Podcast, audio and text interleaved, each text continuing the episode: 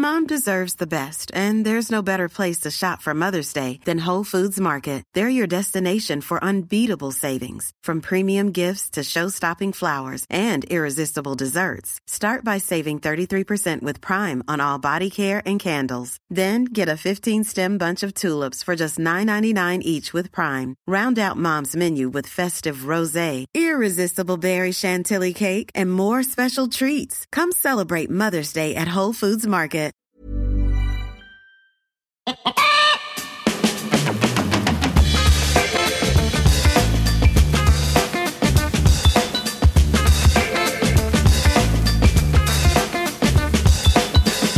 Humano, muy buenas persona que me escuchas. Yo soy Tamara Pazos, divulgadora científica con formación en biología y neurociencia y estás escuchando Un humano por persona.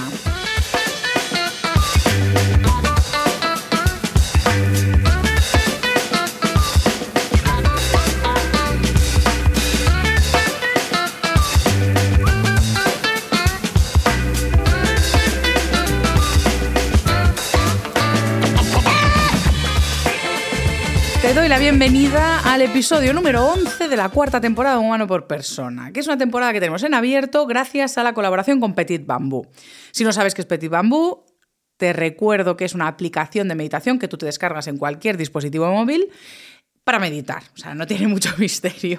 Y eh, están colaborando en esta temporada y a mí me está dando un poco la vida porque me siento acompañada en el proyecto, claro, o sea, yo hago un mano por persona, yo sola, el guion, la investigación, la grabación y estoy en mi casa, vamos.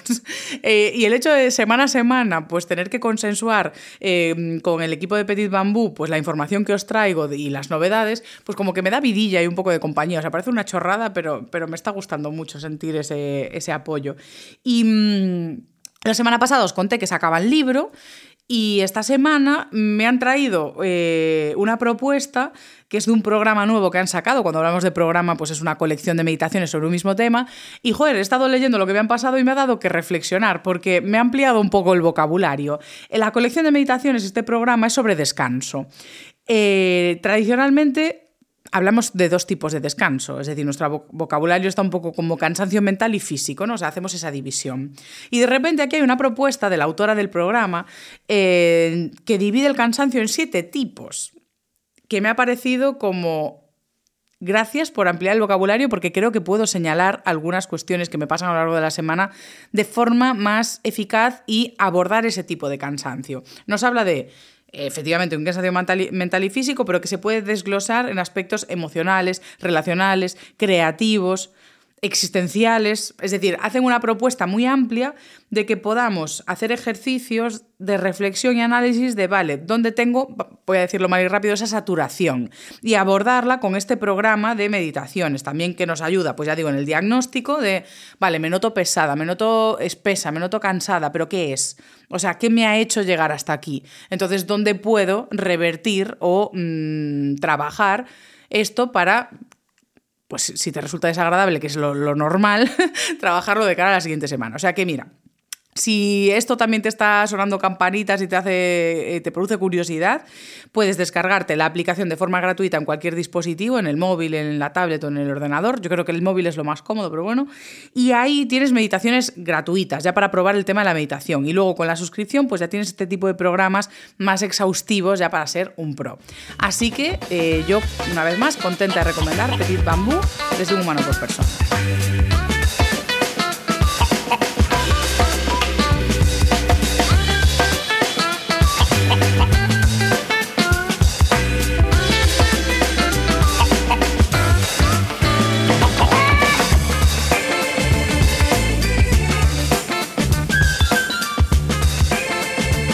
Yo vengo con ilusión de abrir este melón de los nativos digitales. O sea, vengo con mucha ilusión porque es una cosa que es que nos han metido ahí con calzador y que ha colado. O sea, nos han empezado a hablar de nativos digitales y nos lo hemos creído. Nos hemos creído que nuestros sobrinos, que usan mejor que nosotros las tablets y los móviles, han nacido con un cerebro predispuesto a usar dispositivos digitales.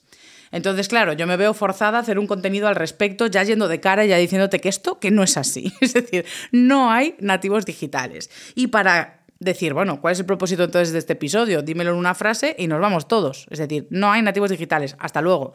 Es interesante analizar por qué no hay nativos digitales. que es parte del contenido de este episodio, pero el centro del episodio va a ser demostrarte no solo que no hay nativos digitales, sino que no tenemos ni nativos de papel.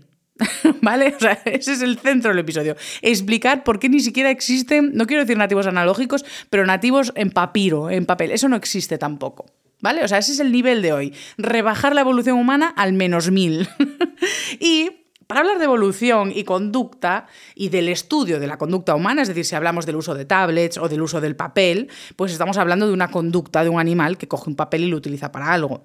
Entonces, cuando estudiamos la conducta, eh, lo hacemos a través, sobre todo en animales, lo hacemos a través de la etología. Si no en humanos, pues ya tenemos la psicología, la psiquiatría y otras muchas disciplinas. Y si lo hacemos como en general en los animales, hablamos de etología, que es pues, la disciplina que estudia el comportamiento animal. Y yo aquí ya llego eso, en, en plan profesora pedante, absoluta, que dice, mira, eh, esto ya lo vimos. ¿Vale? Es decir, los cuatro niveles de estudio de la conducta ya se vieron, los dimos el primer día de clase y si no me venís repasados y repasadas, yo no tengo culpa porque esto es una evaluación continua y hay que llevar las cosas al día. Pero como no soy esa persona, aunque me encantaría, o sea, me encantaría llegar y decir, mira, si te lo quieres saber, te vas a ver el primer episodio. Pero no, yo soy una profesora muy didáctica que dice, voy a hacer un breve resumen para que todas estemos eh, puestas al, al, tanto de qué va esto, ¿no? Entonces, cuando desde la etología estudiamos el comportamiento de un animal, es decir, tú observas un bicho y dices, vale, ¿esto por qué lo hace? O sea, lo quiero saber. Lo más intuitivo es irnos a una explicación funcional. Es decir, ¿para qué sirve esa conducta? De hecho, aclaro que cuando hablamos de conducta hablamos de todo. O sea, es, un o sea, es que no me gusta explicar el concepto de la conducta porque siento que siempre lo explico mal, porque es una explicación como muy amplia, a modo, todo lo que hace un animal es conducta. Incluso la ausencia de conducta es conducta. Tú vas a un animal descansando, pues es una conducta de descanso, pero es una conducta.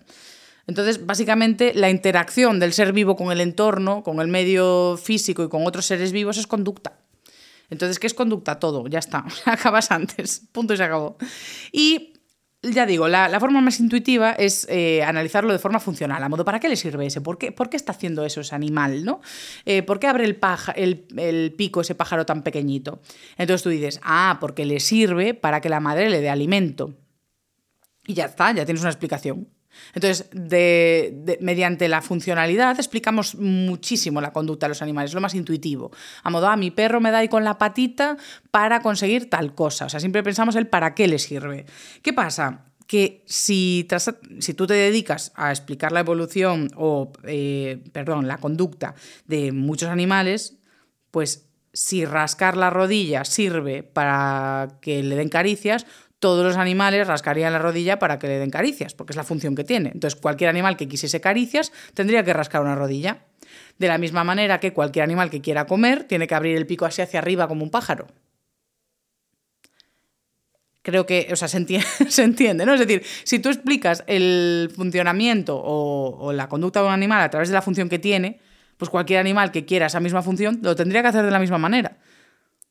Por lo tanto, la funcionalidad no es la única explicación ni el único nivel de análisis de la conducta de los animales. Necesitamos otros tres niveles más para poder explicar por qué una conducta es la que es y no otra para conseguir ese fin. La primera explicación va a ser eh, el nivel evolutivo, es decir, qué pasó en el pasado de esa especie para que hoy en día haga eso así porque hay millones de especies haciendo lo mismo de distintas maneras, cada una a su manera. ¿Por qué? Porque han tenido una evolución llena de adaptaciones al medio y a los entornos que tuvieron en el pasado que ha hecho que hubiese unas presiones evolutivas que los llevaron hacia eso, a modo, vale, tú te alimentas así, yo asá, yo me rasco así y tú asá. Entonces, el factor evolutivo es súper importante, pero la evolución del propio individuo, es decir, el desarrollo que tiene desde que nace, también es clave en la explicación de la conducta. Es decir, por un lado tenemos un individuo que tiene un factor evolutivo que pesa. ¿Y por qué pesa? Porque está en su ADN. ¿Vale? El ADN va a llevar siempre ese factor evolutivo, que es lo que condiciona que te comportes o tengas conductas de perro y no de gato o de ciervo o de pez, ¿vale? Pero luego el desarrollo propio de cada individuo va a determinar mucho la conducta. Es decir, tu experiencia vital y lo que aprendes también es parte de lo que explica la conducta que tiene un animal. Por ejemplo, si tú ves que se crían juntos pues una cabra con muchos perros, es muy probable que la cabra tenga comportamientos de perro, porque la cabra va a tener de forma innata estructuras de su cerebro enfocadas a aprender por imitación. Entonces, si lo que tiene alrededor son animales con ciertas pautas de conducta y tiene un potencial de aprender por imitación, pues igual imita lo que tiene al lado. Si estuviese rodeado de cabras, imitaría a las cabras, pero como tiene perros, pues tiene conductas que parecen las de un perro en algunos puntos, ¿no? Pues eso explicaría la conducta de esa cabra. Es decir, tú necesitas decir, vale, la cabra cuando quiere comida parece que intenta ladrar. Entonces, eso no me lo explica su evolución, o por lo menos su evolución me explica que tenga estructuras de imitación porque es un mamífero que se cría en sociedad, bla, bla, bla, bla. Pero eso no me lo explica. No me lo explica por completo. Entonces yo me tengo que ir al contexto de esta cabra. Es decir, ¿cómo puede ser?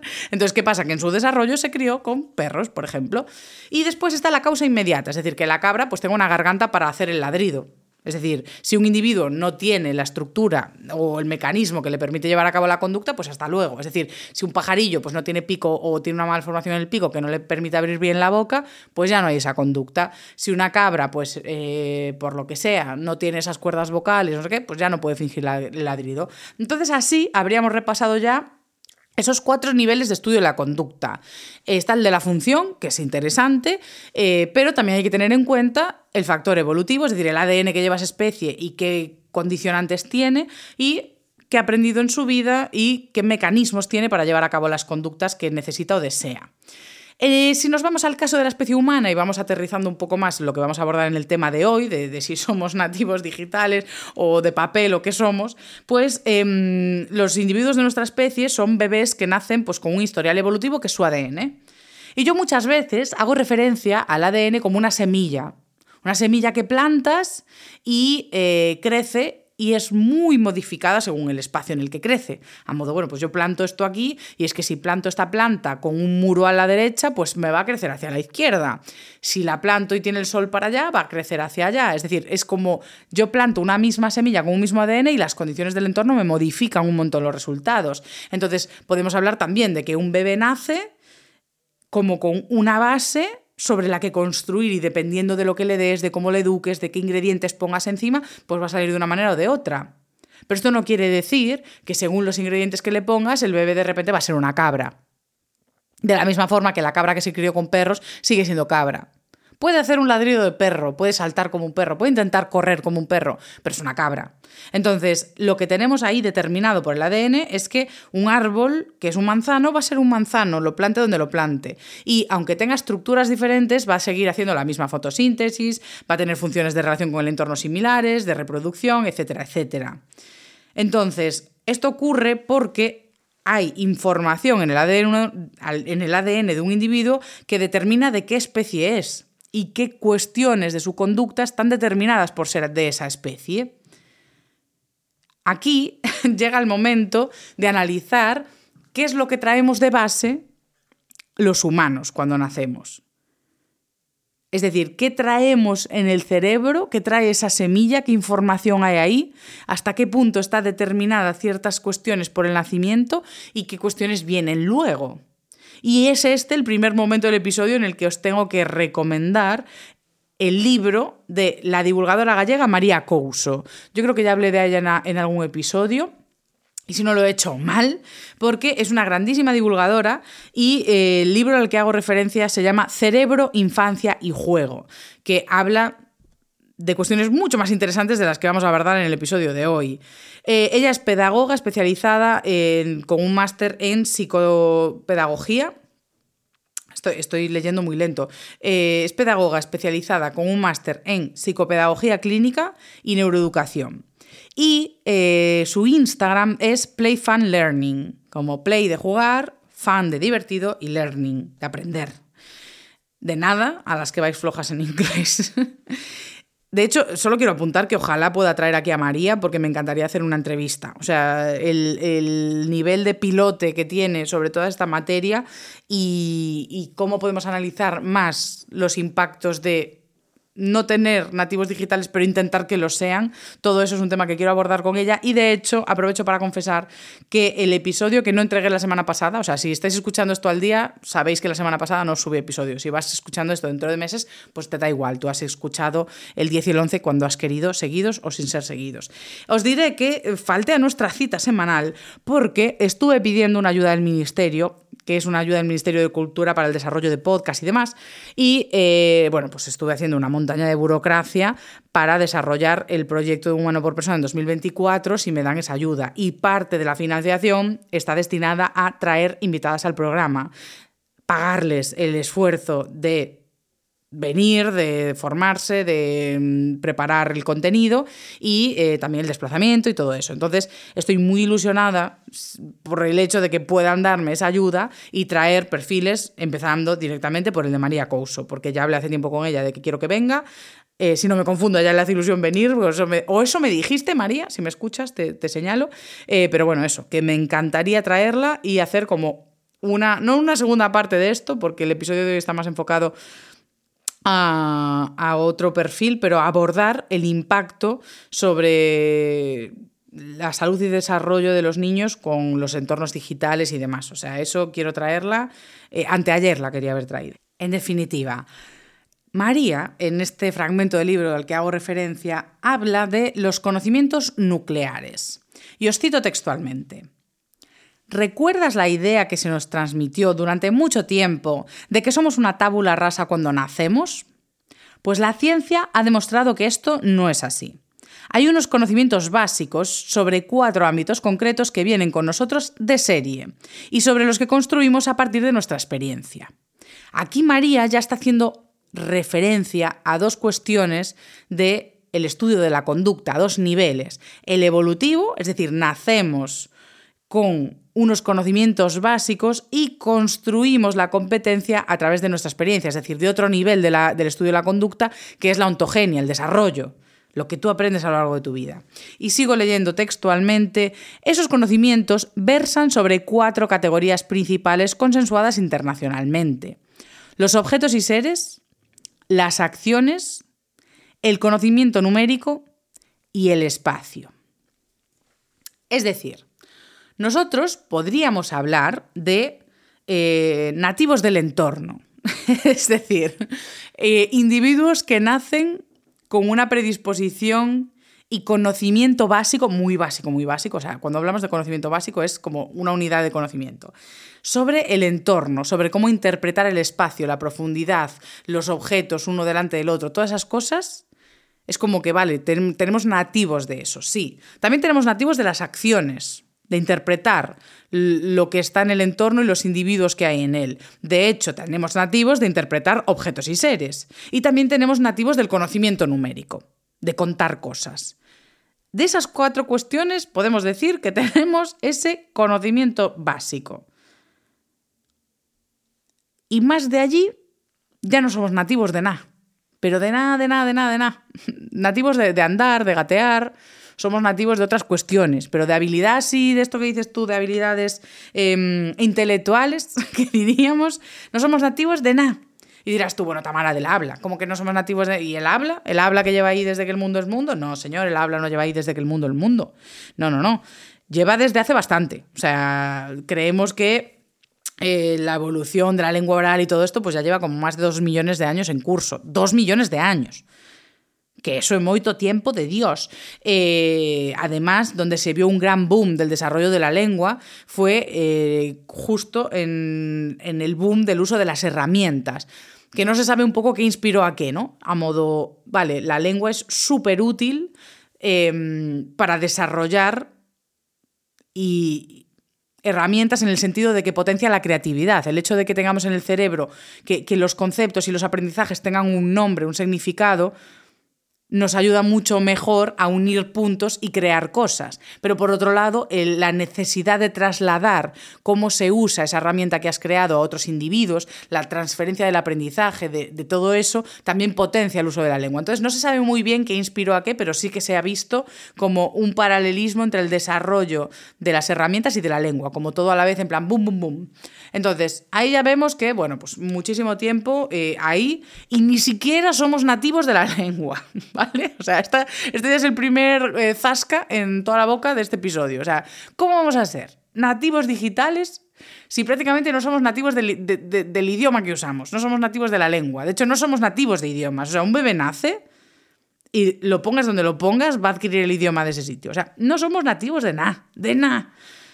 Entonces, claro, aquí es donde hago yo el puente a nivel evolutivo. Ahora vamos a ir a la sección de neurociencia, eh, ya por curiosidad, pero ya aquí podemos zanjar por qué no somos nativos digitales.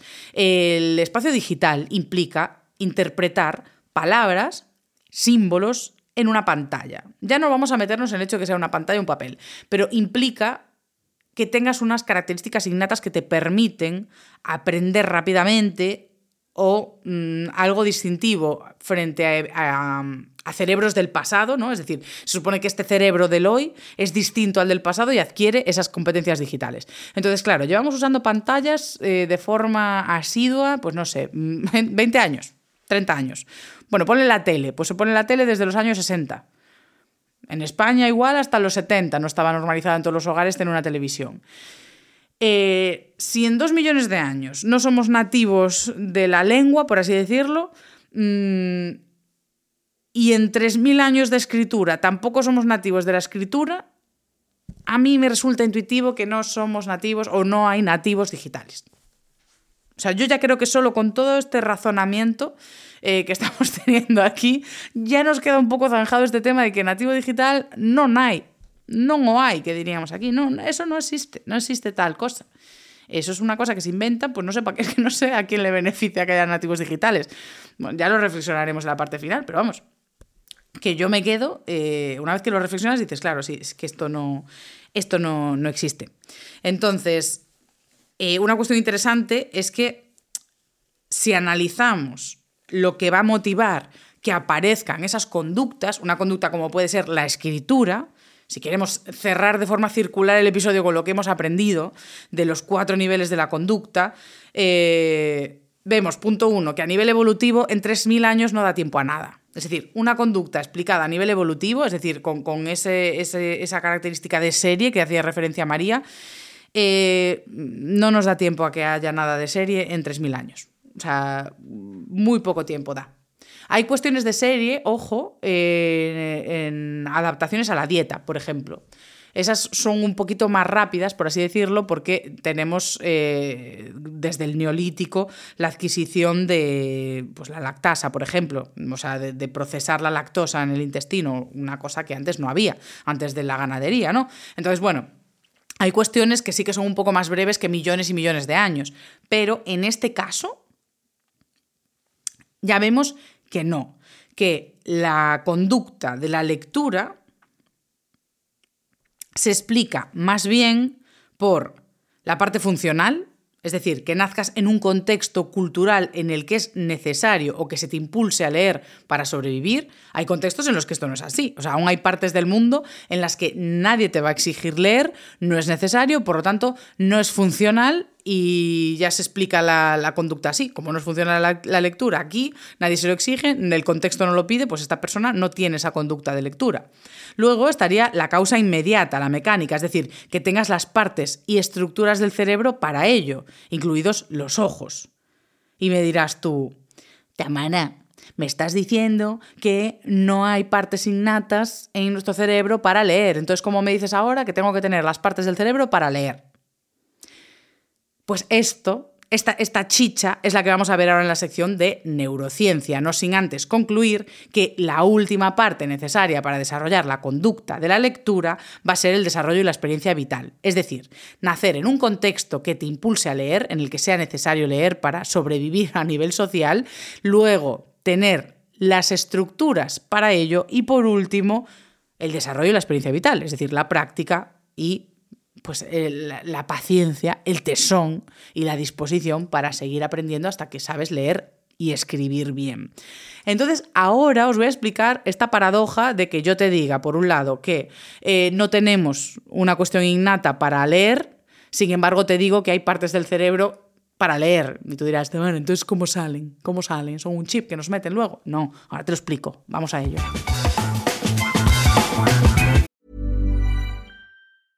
Small details are big surfaces. Tight corners are odd shapes. Flat, rounded, textured, or tall. Whatever your next project, there's a spray paint pattern that's just right. Because Rust new Custom Spray 5 in 1 gives you control with five different spray patterns. So you can tackle nooks, crannies, edges, and curves without worrying about drips, runs, uneven coverage, or anything else. Custom Spray 5 in 1. Only from rustolium Life is full of awesome what ifs, and some not so much, like unexpected medical costs. That's why United Healthcare provides Health Protector Guard fixed indemnity insurance plans to supplement your primary plan and help manage out of pocket costs. Learn more at uh1.com.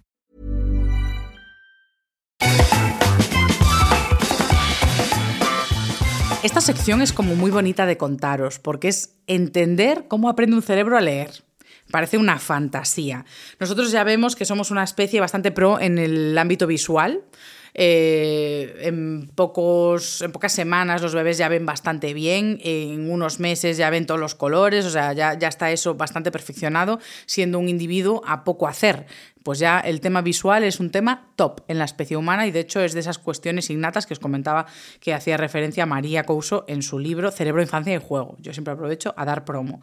Y eh, otra cuestión que vemos que se desarrolla rápido, aunque no sea esa cuestión innata, es el ámbito oral. Es decir, la lengua se desarrolla muy rápido, el idioma también, porque estamos constantemente rodeados de ellos. O sea, los bebés, eh, la práctica hace al maestro, si estás todo el día rodeado de un contexto social nutritivo, que esto es muy importante en el desarrollo de los bebés, que pasen tiempo con adultos que les presten atención, ya no solo a nivel afectivo, sino a nivel cognitivo, a modo hablo contigo, aunque tú no me entiendas, te estoy exponiendo a asociar vocabulario a objetos. Entonces tú estás aprendiendo lo que significan las cosas desde muy pequeño. Entonces esa competencia de formación de la lengua aparece muy rápido y podemos ser mejores o peores guías en este aspecto. Creo que hay una recomendación extendida que está muy bien, que es la de no reforzar las, las palabras que los niños dicen mal.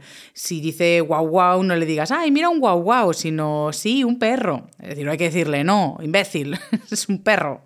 A ver si aprendes, Dios. No, pero le dices, sí, es un perro. Es decir, lo corriges sin, sin hundirle la autoestima al pobre bebé, pero que no está de más eso, no reforzar esas palabritas que pues de momento no saben decir bien. Nosotros sí sabemos y somos su referente en el mundo, así que vamos a ayudarles a adquirir un vocabulario adecuado. Eh, con todo esto tenemos pues ya claro que si bien somos cracks en lo visual y lo oral, la lectura tarda muchísimo más. Y es muy curioso cómo ocurre todo esto en el cerebro. ¿Por qué? Porque si ocurre, se tiene que estructurar sobre algo. Es decir, no, no, aparece de repente un núcleo nuevo en el cerebro, un grupo de estructuras neuronales y de glía que dicen, venga, vamos a hacer aquí una biblioteca para la lectura. No, Claramente, eh, cuando adquirimos funciones y competencias nuevas como humanos, están fundamentados sobre estructuras existentes. Simplemente, lo que estamos haciendo es unir puntos que no estaban unidos. Es como si tú naces pues, con un tazón y una cuchara para comer sopa, pero aprendes a usarlo como un instrumento. Pues en nuestro cerebro pasa un poco lo mismo. Hay estructuras que estaban para otra cosa, pero que si las juntamos nos permiten leer si vinculamos conexiones neuronales entre esas zonas adquirimos una nueva habilidad. Muchas de las cuestiones sorprendentes que hace la especie humana se basan en esto, en estructuras que llevan ahí igual 50.000 años, pero que no se habían tocado, que no se habían relacionado, y de repente gracias a la cultura, gracias a, tenemos, que tenemos adultos que nos enseñan, aprendemos a usar esas partes del cerebro juntas. Y esa es la clave del éxito humano, por así decirlo. Entonces, eh, eso intuitivo, por lo tanto, unir o pensar qué secciones del cerebro, qué departamentos estamos utilizando para leer. Por un lado, estamos conectando funciones visuales, es decir, estamos viendo letras, y conectando esa información de las letras con funciones lingüísticas, es decir, con funciones de darle significado a las imágenes y letras que estamos viendo. Entonces, la lectura, ya para entenderlo rápido, consiste en esto, en usar una parte del cerebro vinculada a campos visuales y a otro campo vinculado a la locución, es decir, a, poder hablar, a vocalizar y eh, a darle significado a esos objetos y seres del entorno en el que vivimos, a contextualizar todo. Pues esa es la información que vamos a poner en común dentro del cerebro. Entonces, vamos a dar un proceso. Por ejemplo, tú estás eh, con tu móvil y tú tienes un cerebro que sabe leer, por lo que sea, ¿no? O sea, has llegado a este punto en tu vida y has aprendido a leer. Te felicito. Entonces tú estás en tu... qué, qué mezquino acaba de sonar ese te felicito. Y te felicito de verdad. O sea, es que vamos a ver ahora que no es tan sencillo leer, porque sí. Entonces, tú persona competente que estás aquí, que sabes leer y miras en tu teléfono un humano por persona, dices, anda, mi podcast favorito. Pero lo que está pasando en tu cerebro es una cuestión súper compleja. Al ver el título, se activa en tu cerebro la, la región occipital que es más o menos pues el reposacabezas, ¿no? O sea, esa parte de atrás es tu región occipital y ahí hay campos visuales. O sea, la información de los ojos viaja hacia la parte de atrás del cerebro directa y ahí procesas las imágenes. Entonces, en un primer momento, la información de un humano por persona es pues como si ves una flor o un perejil, o sea, es un poco el mismo contexto. Lo que estás procesando al principio es una imagen y es lo único que entiende tu cerebro, pero como has aprendido que ese conjunto, esa imagen, los componentes de esa imagen tienen otro nivel de información, es decir, lo que estás haciendo es detectar símbolos de un código y tú sabes que eso significa un código, porque, por ejemplo, eh, una persona que no haya aprendido a leer, cuando ve un texto, si no sabe que el texto significan cosas tampoco, pues simplemente lo procesa como una imagen y ya está. No hay más avance, o sea, no hay eh, más funcionamiento que ese. Lo procesa como quien procesa pues, eh, un paisaje o una fuente que tienes delante o un animal. Es información visual, simplemente. Pero tú, eh, como has aprendido a detectar códigos numéricos, alfabéticos, detectas símbolos y por lo tanto sabes que eso no es una imagen sin más, sino que hay un significado. Por lo tanto, esto se procesa en el área visual de formación de palabras. Es ahí donde se procesan las letras a nivel individual, donde, donde aprendes a hacer un código, eh, que la lectura es un código, es decir, A eh, es, la cifra, por así decirlo, y eh, luego vas añadiendo más para componer según el orden y estructura pues una palabra, una frase, un párrafo. Entonces, lo que hacemos es que en ese área visual de formación de palabras, pues procesamos las letras a nivel individual, la combinación de letras o incluso patrones concretos de combinación de un idioma. Entonces, ese área es muy curioso porque solo se activa en gente que sabe leer.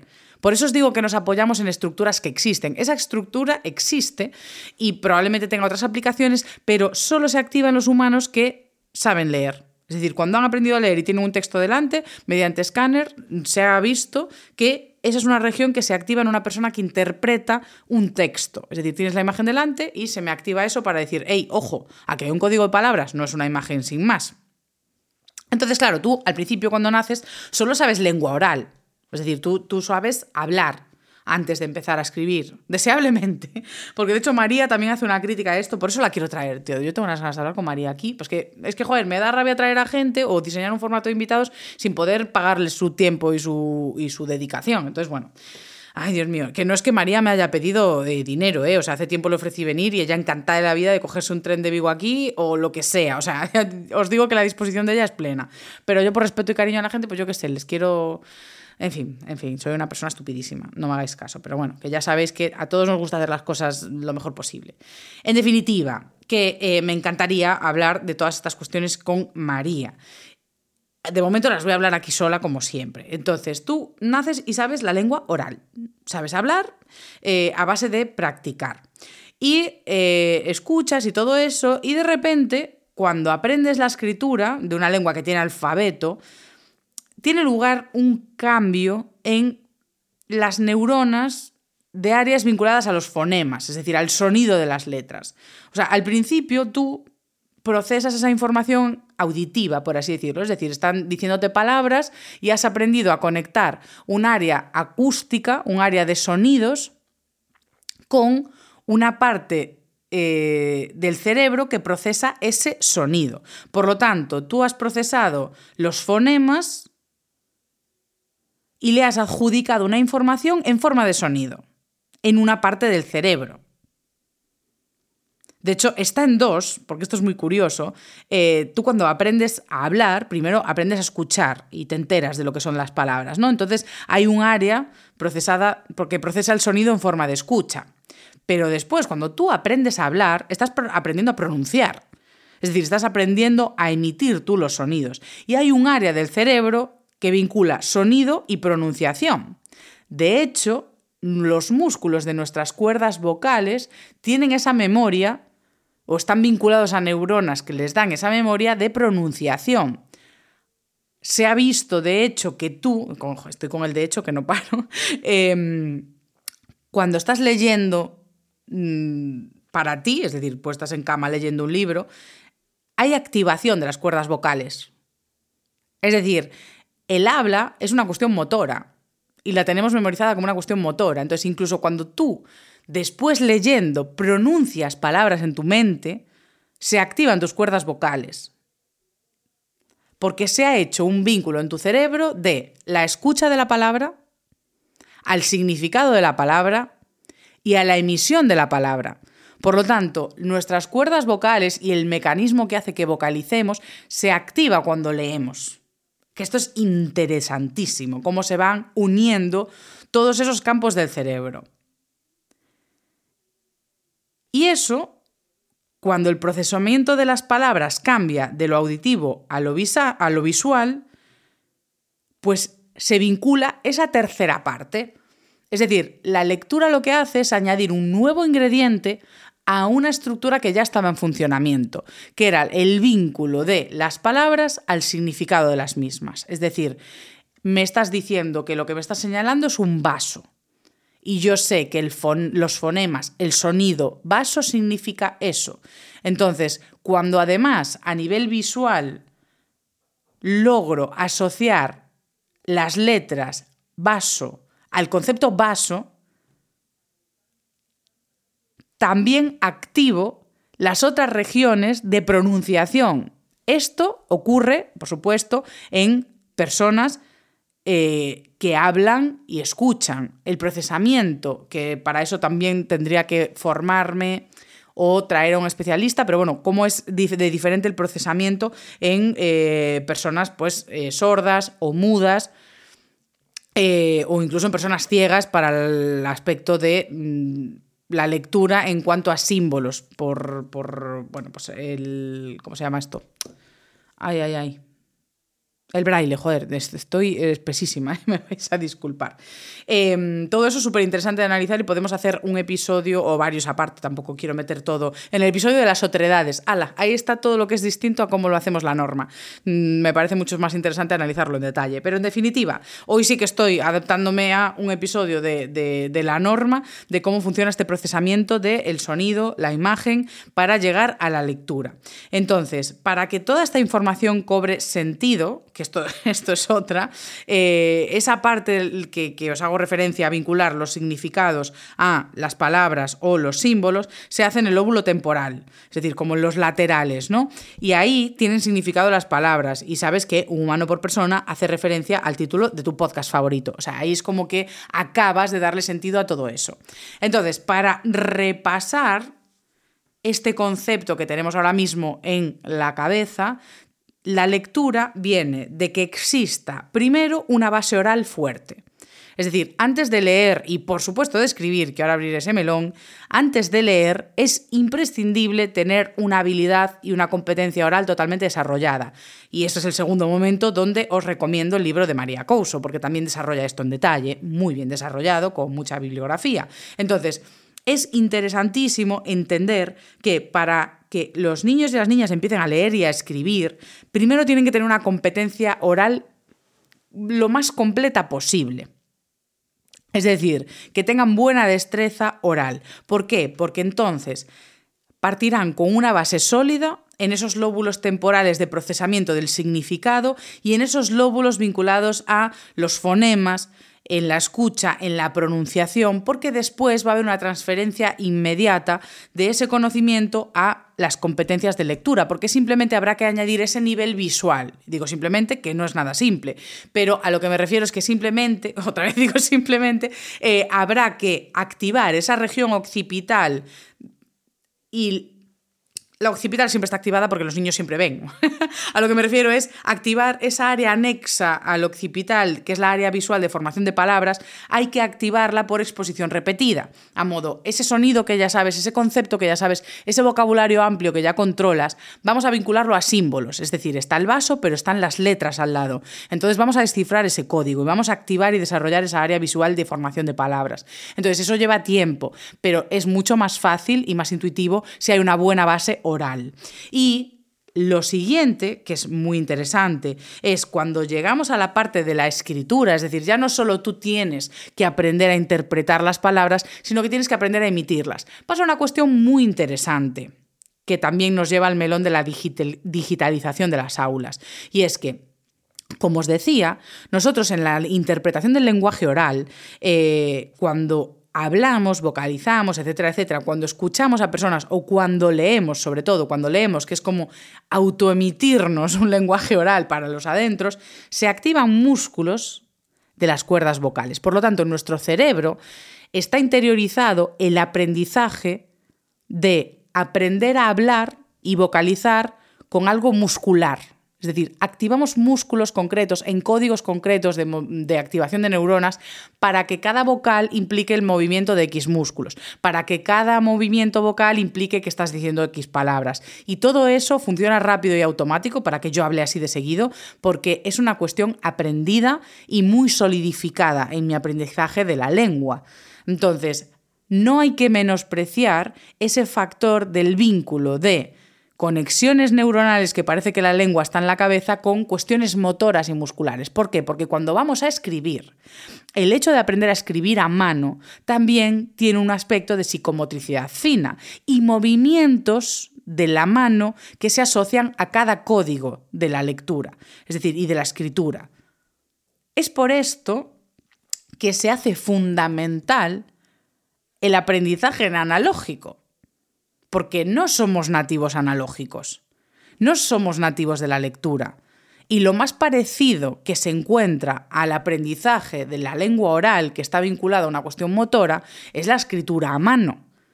Es decir, aprender a imitar y que cada letra se asocia a un movimiento, que cada palabra se asocia a unos movimientos seguidos. De hecho, es por eso que las profesoras insistían tanto en que no hiciésemos las letras separadas de las palabras. Es decir, una palabra es un único trazo, por lo tanto es un único movimiento de psicomotricidad fina, de músculos haciendo cosas muy sutiles y muy concretas, que se memorizan tal cual. Entonces, una palabra para reforzar todo, toda esa ruta de cerebro, músculo, etcétera, etcétera, es decir, todo, todo ese recorrido de información neuronal que va pues de un área del cerebro a el músculo que emite el movimiento, el hecho de que tú refuerces siempre un mismo movimiento muscular refuerza el contenido del cerebro. Una forma muy sencilla de explicar esto, que es una, una explicación que se puede sacar del tiesto, pero bueno, como estamos en un contexto seguro, la puedo dar. ¿Qué es la explicación esta de la sonrisa? La sonrisa que funciona como un balancín. Eh, ¿Por qué digo un balancín? Porque mm, hay estudios que han comprobado cómo tú pues, tienes unas áreas del cerebro vinculadas a la sonrisa. Pues puede haber una emoción, un contexto, una información que active áreas del cerebro que le mandan a los músculos de la cara sonreír. Entonces, eh, primero hay, pues, de ese lado del balancín cerebral, un impulso que manda la sonrisa a funcionar.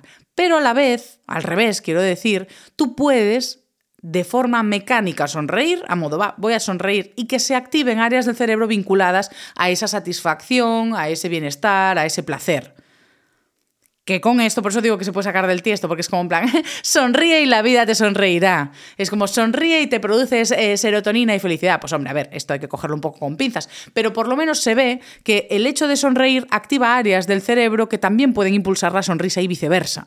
Entonces, esto también ocurría con la lengua oral. Yo hablo y tengo cuerdas y músculos de la garganta que refuerzan el conocimiento sobre las palabras y viceversa. Y con la escritura pasa lo mismo.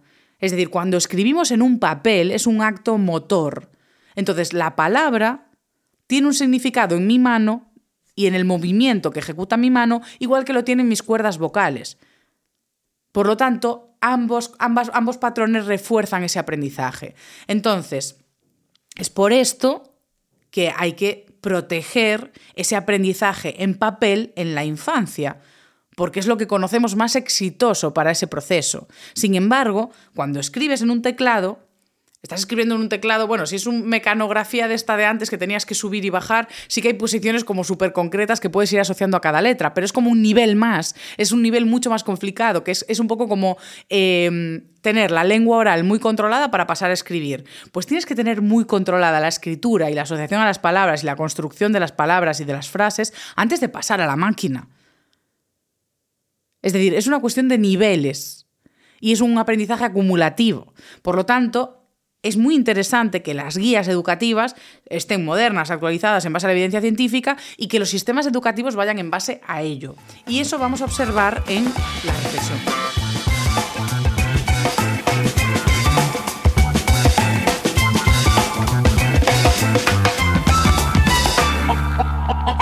Vamos con la reflexión final, va a ser una reflexión breve, pero que al final trae competencia entre comunidades autónomas para ver cuáles están o no a la cabeza de comprensión lectora. Así que quédate hasta el final si quieres saber si estás en una comunidad de las buenas o de las peores. Eh, en definitiva, yo puedo hablar un poco de lo que veo en Galicia también en este aspecto de implementación de digitalización en el ámbito escolar. Em, muchas veces no se sabe a qué atiende. Mm, yo creo que es una mezcla de dos factores sobre todo.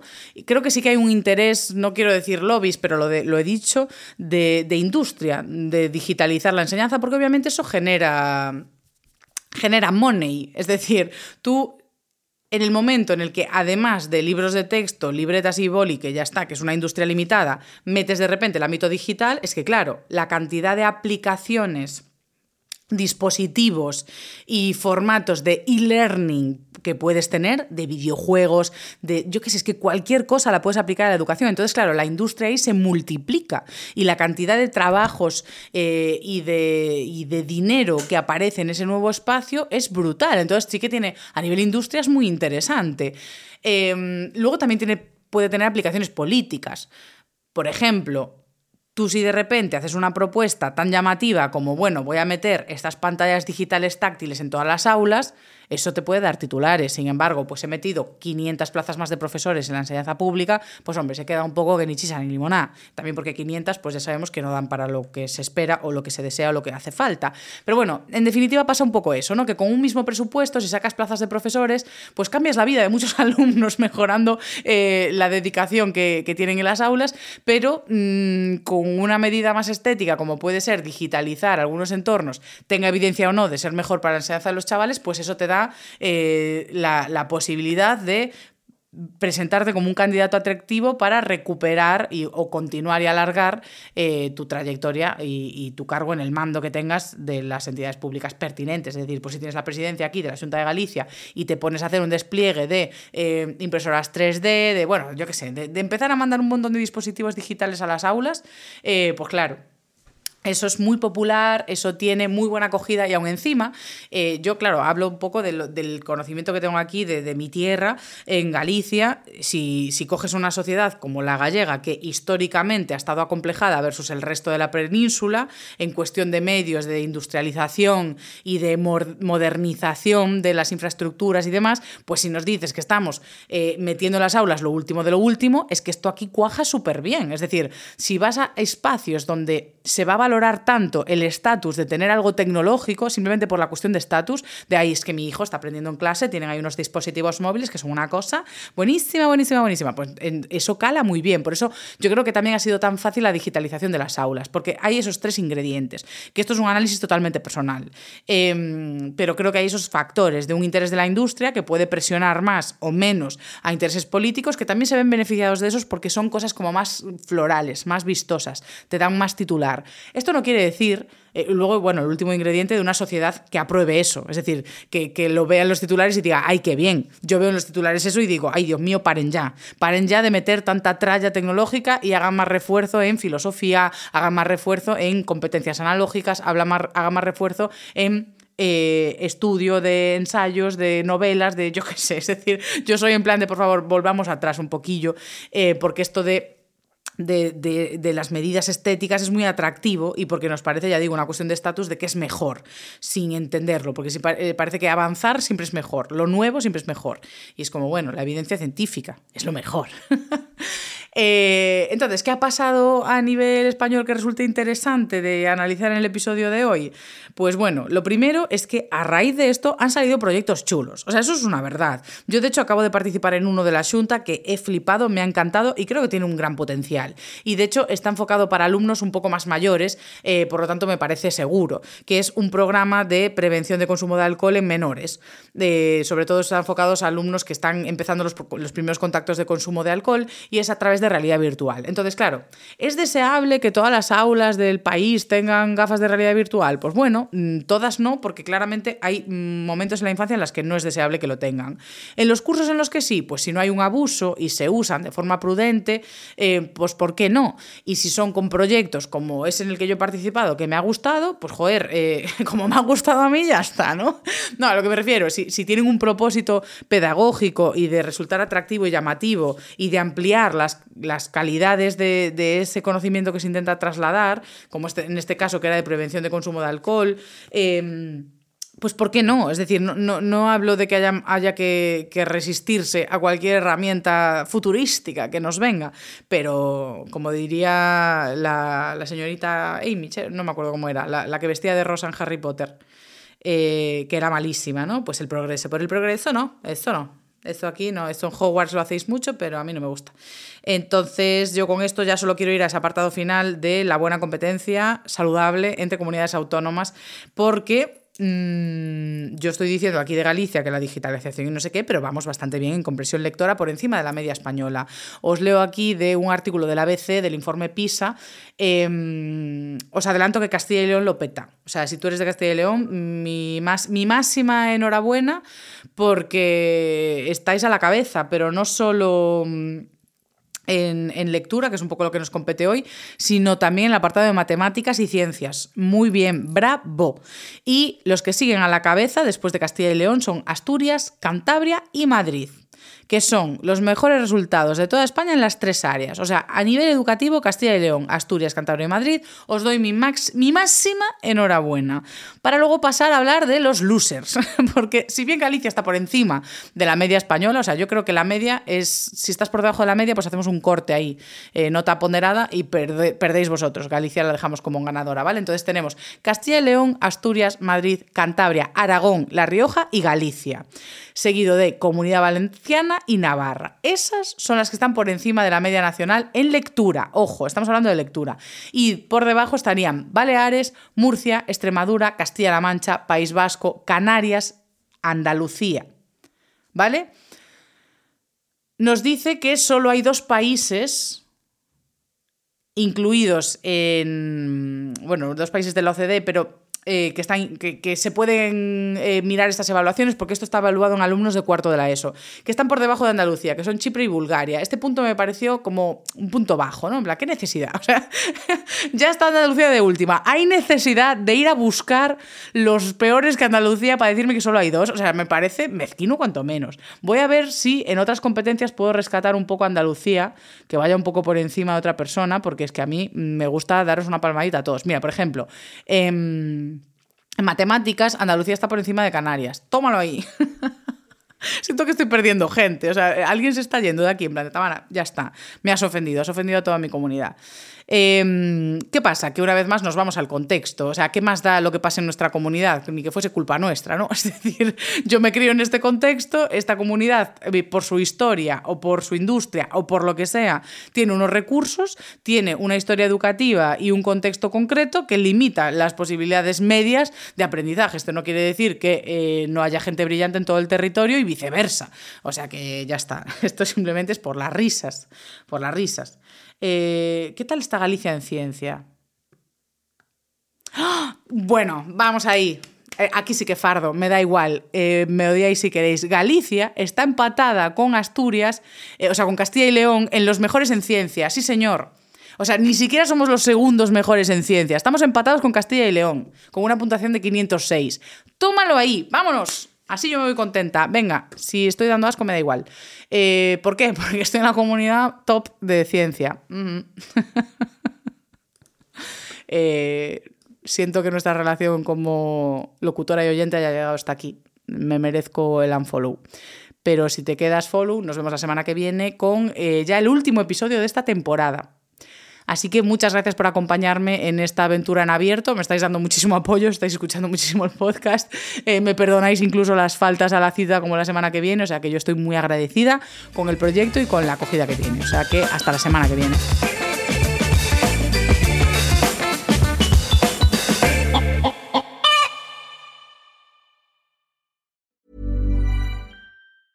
Mom deserves the best, and there's no better place to shop for Mother's Day than Whole Foods Market. They're your destination for unbeatable savings, from premium gifts to show-stopping flowers and irresistible desserts. Start by saving 33% with Prime on all body care and candles. Then get a 15-stem bunch of tulips for just $9.99 each with Prime. Round out Mom's menu with festive rosé, irresistible berry chantilly cake, and more special treats. Come celebrate Mother's Day at Whole Foods Market.